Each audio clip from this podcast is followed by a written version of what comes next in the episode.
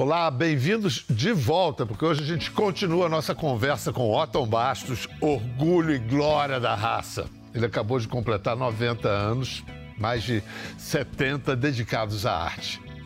Nome consagrado no cinema, o eterno Diabo Louro de Deus e Diabo na Terra do Sol, cujo cenário né, dessa epopeia, o sertão, é, foi o que gerou ele. No, no, ele conhece bem, é um cidadão da Agrestina Tucano, lá da Bahia Profunda. E de lá ele veio para brilhar na constelação de artistas que nos anos 50 fez nascer, entre outras coisas, a teledramaturgia brasileira. É, ontem a gente aprendeu que ele viu lá no Teatro Vila Velha surgirem os grandes nomes da música brasileira: Gil, Caetano, Betânia, Gal, Tom Zé, todos eles ali ungidos na, no que o Gil falou da pia batismal do Teatro Vila Velha fundado pelo Otto nos anos 60 em Salvador. Enfim, fez história no teatro como ator e como ator brasileiro tornou-se produtor, parece que isso é uma sina, né? Rodou o país ao lado de sua companheira de vida, a também atriz Marta Overbeck. Enfim, os dois fizeram parte de uma das companhias mais antigas do Brasil, Oficina de Zé Celso. Enfim, Otton Bastos, obrigado mais uma vez por estar aqui com a gente, é, compartilhando essa história extraordinária. Na oficina, você ficou, fez o quê? Quatro espetáculos? Quatro anos. Eu fiz. É, nós fomos convidados a vir para a Bahia, Marta e eu, para vir para a Bahia, vir da Bahia para, para São Paulo. Para São Paulo, para o Teatro Oficina. Eles estavam remontando os pequenos burgueses. Aí era a direção do Fernando Peixoto, baseado na direção do Zé Celso Martinez Corrêa, que ele estava em Paris com a Italanândia, aquele movimento de, dos estudantes lá de São de 68. Paris, de 68. Então, é, quando eu cheguei, eu vim com essa carga toda do do Corisco, né? Eu, eu, eu, eu quero dizer, só, só um lembrete. Por favor. É o seguinte, depois do Corisco, eu passei quatro anos sem filmar, sem aceitar nenhum roteiro, porque eu, eu, eu, virei bandido, assassino, estuprador, eu não sei lá o que, cangaceiro. Eu disse, cangaceiro eu já fiz um para nunca mais fazer na, na vida e nunca mais fiz nenhum cangaceiro. Ah, e, e, então fui para oficina, que o, Zé Celso já queria que eu fosse há muito tempo para lá trabalhar, mas eu estava construindo um teatro, eu não, poderia, não podia deixar nunca de, de, acabar a construção, ficar um tempo na Bahia e vir embora. E, e, vim com Marta, e viemos e fizemos Pequenos Burgueses, depois Pequenos Burgueses, o Zé Celso fez a remontagem do Rei da Vela, depois fizemos Galileu Galilei e Na Selva da Cidade. Foram uns quatro anos que nós ficamos na oficina, que foi um trabalho maravilhoso com o Zé Celso, que era um, um, uma pessoa que sabia analisar um texto fantasticamente bem. Quando ele sentava para analisar, você diz assim, a peça está pronta, né? Aliás, o, o, Rato me ensinou uma coisa, quando ele esteve na Bahia, na, na escola de teatro, ele dando a primeira aula de, de direção para alguns alunos, eu estava na aula olhando, ele aí disse assim, o ator, quando pega um texto, ele pega, ele lê, ele cria um texto, ele cria o, o espetáculo dele, né? Então vocês façam o seguinte, pega esse texto que vocês leram e pega essa criação e joga numa gaveta e tranca. E não volte a pegar mais. Até que você vai ter as primeiras leituras com o diretor. Quando o diretor acabou, acabar de fazer a explanação de tudo e dizer como quer o espetáculo, aí você faz o seguinte: você volta, tira o texto que você estudou, que você criou e leva com você e mostra e bota na mesa dizendo como você vê e imagina o teu personagem dentro do espetáculo. Essa aula do Gianni, eu nunca esqueci isso, é lindo, porque você tem que ter, o ator tem que ter essa, essa visão, né? Ele é, ele é médico, ele é, ele é, é, é, é filósofo, ele é, ele é, é, é tudo, né?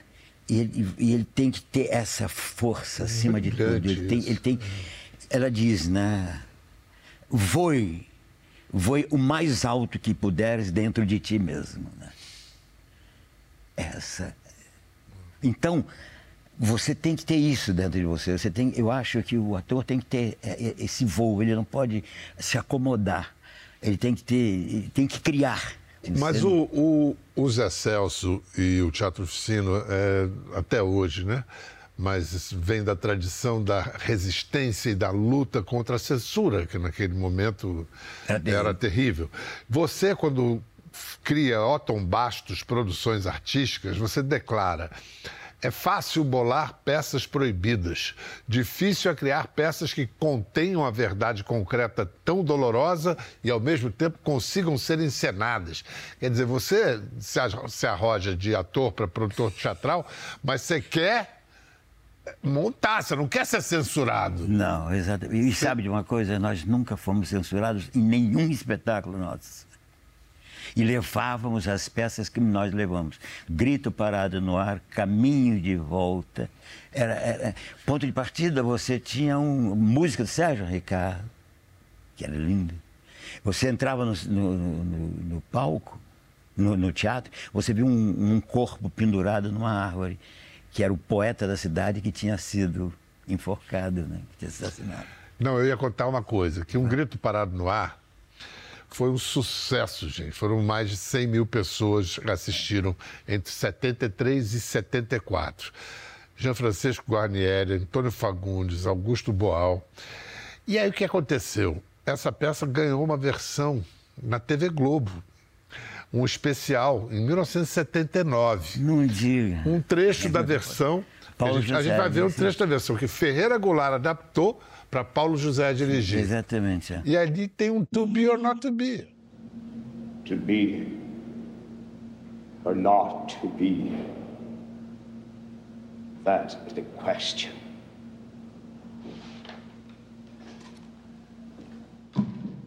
This is a Hackott. This is a chair. This is a table.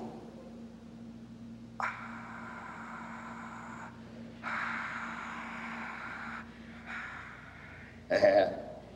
Fazer teatro inglês é fácil. Ninguém entende, mas todo mundo aplaude, gosta, acha maravilhoso. Eu quero ver fazer teatro em português. Está cada vez mais difícil. Que beleza, hein? Que profissão de fé aí. Quero ver fazer teatro brasileiro em português. Otton, você foi dos pioneiros que trouxe o teatro para a TV. Você fez o Grande Teatro Tupi. Eu fiz alguns teatros da Tupi com Sérgio Brito. Eu fiz. Fernanda, Ítalo. Fernando, Ítalo. É, tem uma do Ítalo que é maravilhosa, posso contar? Por favor. É, é, historinhas que acontecem, né? O Ítalo morava no... Ele morava num, num apartamento lindo na, na Glória, apartamento de, daqueles apartamentos antigos, pé alto, aquela coisa toda. Que, que são só naquela área do Rio de Janeiro. Glória e Praia do Flamengo. Exatamente. Aí nós estávamos conversando, eu, Sérgio Brito e Fernando Torres. Naquela muradazinha em frente àqueles prédios que tem. Uhum. Onde Pedro Nava é, Aí nós estávamos lá conversando e tal. Aí o Fernando Torres vira e disse assim, Ítalo, você mora nesse apartamento maravilhoso, apartamento lindo, bonito. Você tem uma sala linda, tem quadros maravilhosos. Você imagina, já imaginou se vier a revolução? Aqueles candangos todos entrando nesta sala, pisando na no teu tapete persa, riscando os teus quadros. Você já imaginou isso? O que é que você vai fazer? Eu passaria por eles e não daria nem bom dia. que delícia. Que delícia, que delícia. Não, maravilhoso. Isso aí, puro Ítalo, ele era demais. E é puro Fernando também a provocação. Isso é maravilhoso, né? Eu fiquei. Não, e eu, o que é incrível é seguinte: você pega essa turma que estava radicalmente no teatro, e num teatro, como você diz, fundado em Brecht, transgressivo e tal, e vai para televisão e leva, e faz teatro de. Faz dramaturgia de excelência na televisão. Exato, teatro. Foi. É. Isso era. é, Foi um- uma época que, que, a gente, que a gente sabia que era um inimigo, né? A gente sabia como combater o inimigo. Hoje já não sabe nada, né? Quem é o inimigo hoje? Hoje é uma loucura, né? Às vezes, às vezes eu, eu me lembro da Cecília, no romanceiro da Inconfidência, o tempo dos pusilânimes, né? Isso é uma loucura. Nós estamos na, numa época vivendo isso. Então, é uma, é uma- a gente se- não sabe o que fazer. Está tudo, tudo preso. E você- você não, não- não há uma liberdade dentro de você, você não consegue essa liberdade, né? Mas você não me parece amargurado. Não, não, eu quero lutar contra isso, né? Eu não me entrego, não. Eu não me entrego, não. Isso é. o- o- O Flávio foi muito feliz em botar. Otto, eu, eu não me entrego, não. É isso. Agora, você disse que nunca mais fez um cangaceiro, mas você fez um bandido maravilhoso numa novela histórica, cuja apresentação. Rock Santeiro, olha a apresentação de seu personagem, Ah, é. O bandido Ronaldo.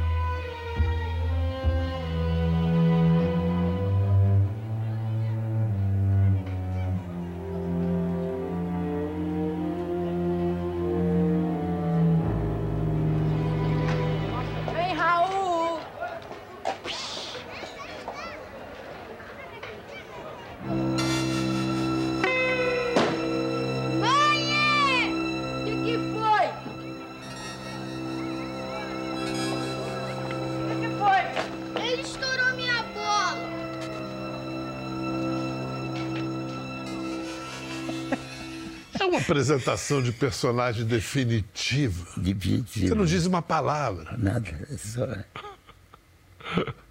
E nesse elenco do Rock Santeiro estava Ionar, estava Maurício estava o- Quase todo. Deus- quase Deus o diabo todo. E eu fui. de fui Monte Santo para Asa Branca. É, Eu fui atrás dela e ela pra, pra lá, pra- fui lá. Daí eu saio, vou pro hotel, abro a porta do quarto dela e fico deitado esperando por ela. né? E é- era maravilhoso, porque a gente se dava tão bem, né? Quer dizer, é, Ionar é uma das mulheres mais lindas que a gente já viu atuar. No... era, era muito bonita ela. É. Era, ela tinha uma, uma força, né? Uma coisa. E aí você emendou na, na carreira, num momento, tramas de época. Você diria assim, na televisão, um papel que te marcou mais? O papel de, de- televisão, um, um dos grandes papéis que eu acho que eu consegui fazer eh, foram os imigrantes do Rui Barbosa, que era na, na, na- Bandeirantes, eu acho, acho que era Bandeirantes. E era um papel que eu vi uma entrevista do Rui, do é, Rui Barbosa, que me deixou mu- muito Benedito. satisfeito, né? Que ele disse o seguinte, perguntaram a ele, agora que o senhor vai, vai cair nessa linha de fazer só imigran- imigrantes, ele parou, olhou e disse assim, meu jovem, o navio chegou aqui com mil italianos. Portanto, eu tenho mil histórias para contar. E mais recentemente, você tinha completado 80 anos. Você, como vilão, mordomo silviano, você fez o Brasil vi- vibrar de raiva. Vamos ver uma cena ótima. A merda! Você se apropriou do que não era seu. Você lavou dinheiro. Você fez contrabando. Você roubou. Matou. E ainda por cima, o seu corpo preciso, você vendeu. Eu sei que você ganhou tanto dinheiro que você comprou um título de comendador do governo. Você se acha o rei do mundo, o homem que faz chover diamantes sobre a terra. Você se julga um imperador. Mas você é o que sempre foi: um bronco. Um nordestino rastaquera, sem nenhum refinamento, que nunca teve escrúpulos. Um ignorante. Televisão tem uma coisa, né, Otto?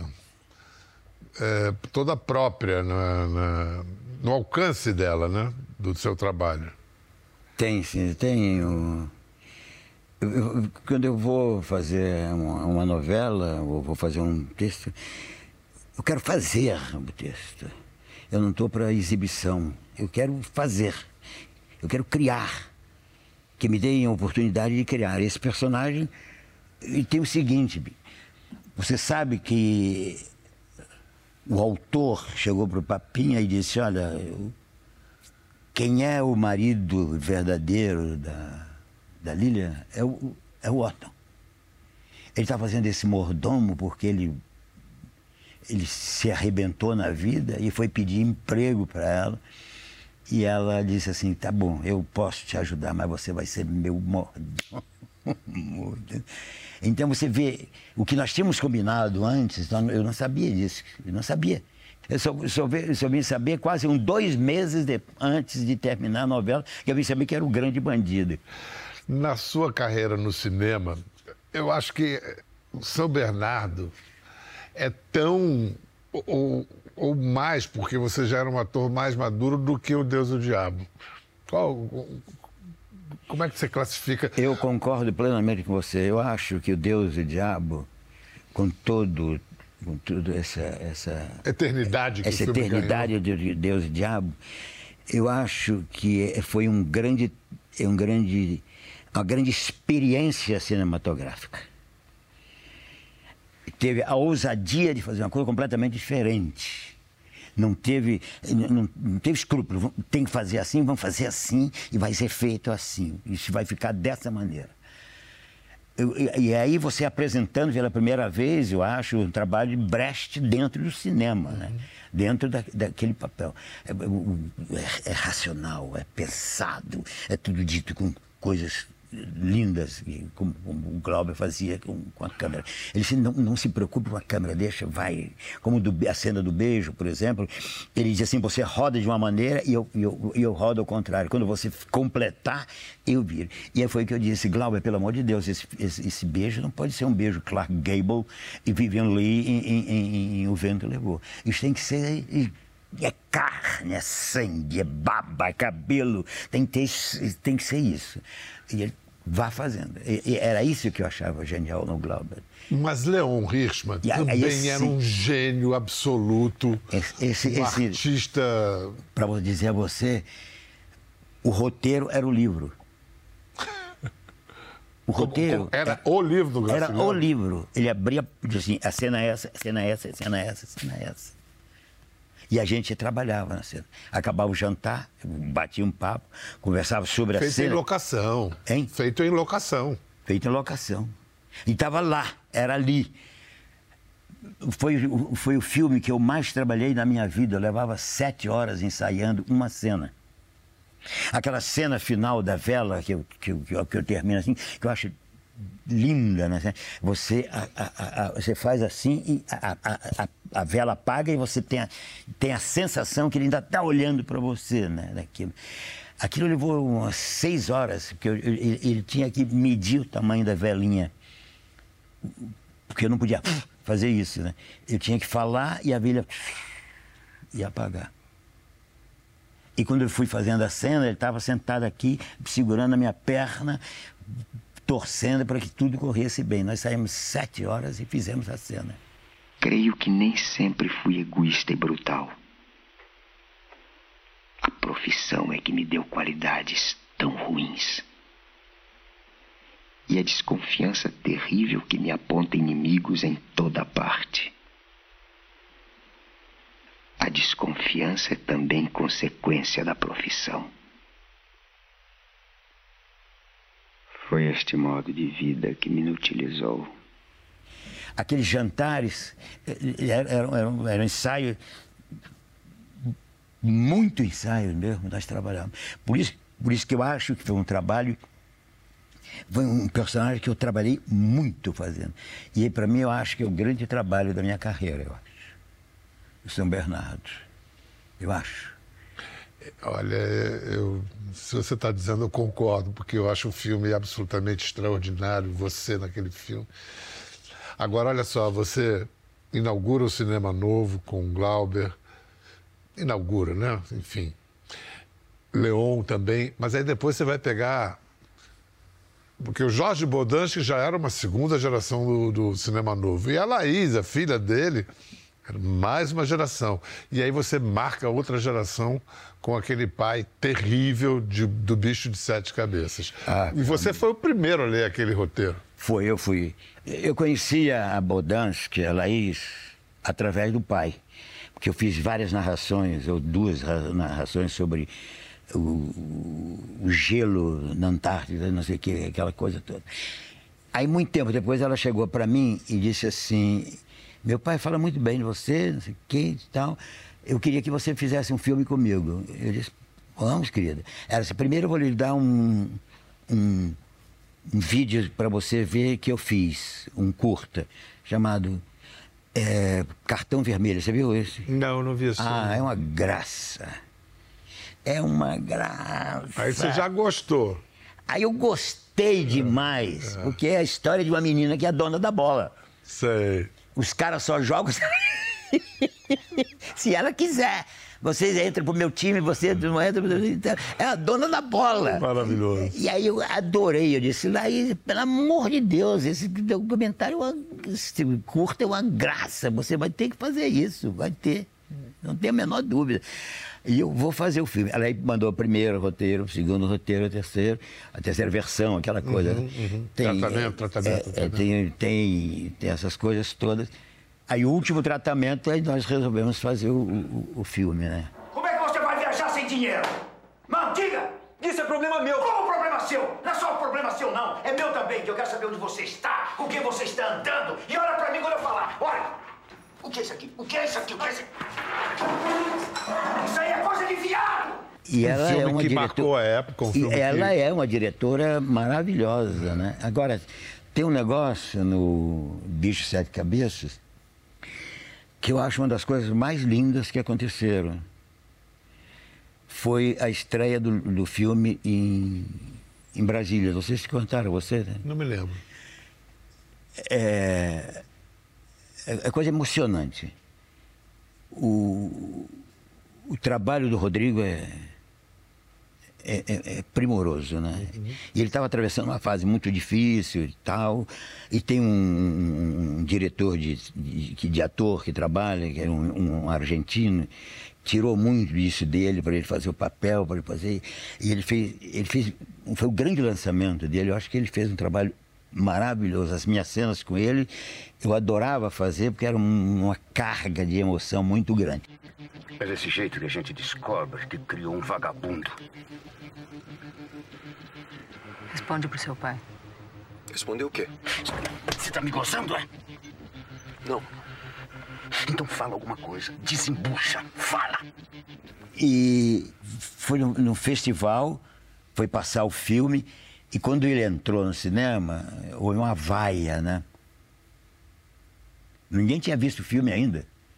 Uma vaia por quê? Porque ele tinha feito televisão, o, o- o- o atorzinho de. Na TV Globo, no TV Festival de Brasília, aí, agora, tá, agora se meter na- em cinema, TV Globo, essa- essas coisas que, que, que se fazem com, com, com os atores jovens, né? é.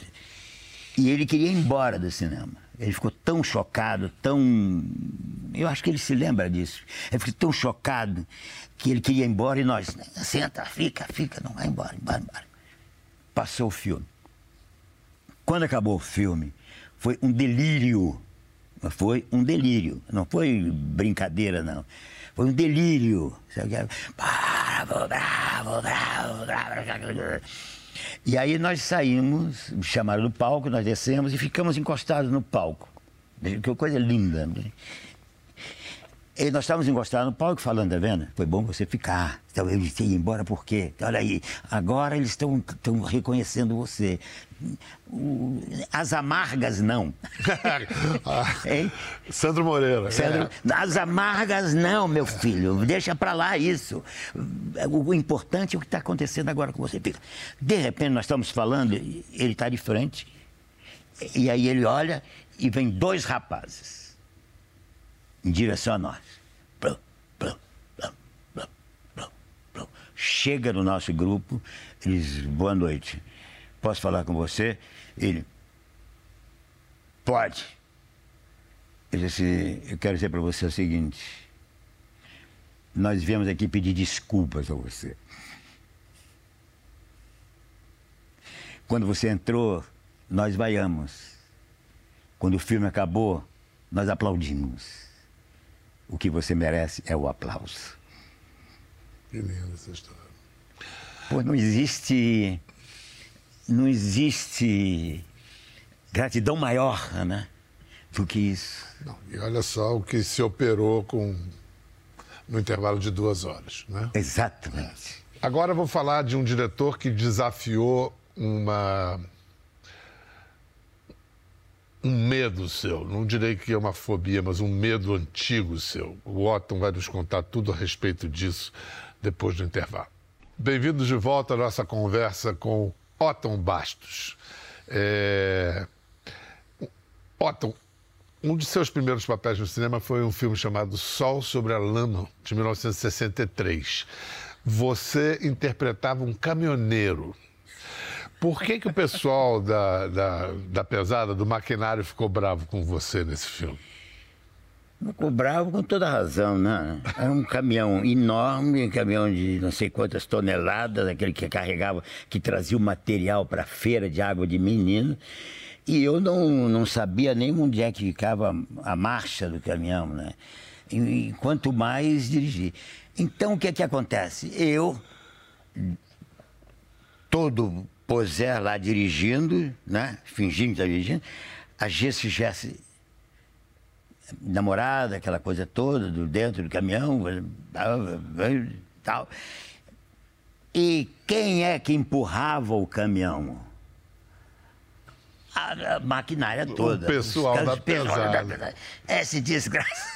Porque você não sabia Eu não dirigir. sabia dirigir. E como é que eu ia entrar com um caminhão numa feira, naquelas barracas, tudo, ia, ia ser uma loucura. E eu fingindo que estava dirigindo e tal. E aquele. Desgraçado, miserável, vai aprender a dirigir. Você aprendeu?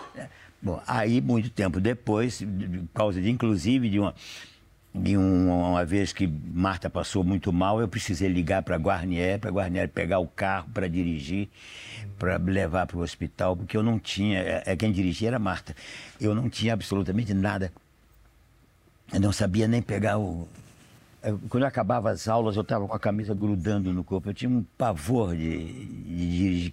Eu não sei por que isso, Aham. mas eu tinha mesmo, eu tinha esse medo terrível. Aí eu fui, aprendi a dirigir, comecei até a viajar com carro e tudo, e fui fazer o Central do Brasil.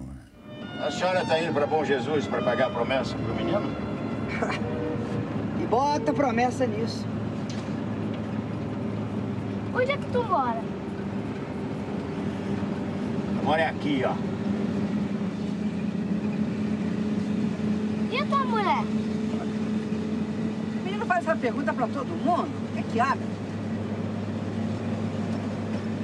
Minha mulher é estrada. Eu não tenho família. Então você é que nem ela. Bom, você venceu muitos medos na vida, entre eles o de dirigir.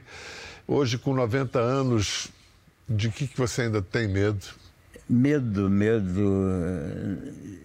É medo de não fazer as coisas que eu gostaria de fazer, né? Que eu quero fazer. Enquanto houver força em meu peito, eu não quero mais nada. Eu quero o trabalho, o trabalho, o trabalho, vivendo. Viver família, viver Marta, viver. Entende? Viver meu neto. É isso. E eu quero fazer coisas. É, portanto, que eu, pela primeira vez eu vou me permitir despir assim a- as coisas que muito que eu contei aqui vai estar na, na- evidentemente que vai estar na No espetáculo. no espetáculo, né? Essas coisas todas, encontro com Elise, encontro com com a vida, né? A sair, o, o- quase o desespero de não fazer teatro. Quero dar um testemunho próprio aqui da generosidade desse homem. Eu era um jovem repórter, fazia os recitais de poesia e tive a cara de pau de abordar o Otto na padaria século XX, fica na rua Von Marcos, ali em frente à Globo. Olha, a gente vai fazer um recital, não sei quando, quinta-feira aqui, você poderia ir. O Otto não só me atendeu, me respondeu gentilmente, como ele foi ao recital, participou do recital. Uma noite memorável em que estava Otton Bastos, Cláudio Rodrigues e Luiz Petri, que eram meus parceiros, e o poeta Ledo Ivo, Ledo grande Ivo. alagoano, grande poeta. Uma grande honra ter recebido você aqui. É, obrigado. Muito Você- obrigado, Otto. Você está no meu coração, você sabe disso, desde aquela pilastra da minha, atrás de mim, perguntando se eu queria fazer um. Eu olhei e disse, pô, por que não? Claro que eu vou. E levei para Bonfim, né? Paulo Bonfim. Isso. Da do Paulo, só tem os- um poema que é, que é uma pergunta, né? Que diz assim: Diga. O que é um poeta? Esse poeta é um médium que recebe a si mesmo. E o ator é o médico que recebe todos os poetas, ainda mais um ator como você. Obrigado, querido. Obrigado, Otto. Muito, Muito, obrigado. feliz em ter aqui, viu, com você. Muito honrado e muito feliz. Um beijo para vocês. Até a próxima. Fiquem com Otton Bastos. Quer ver mais? Entre no Globoplay.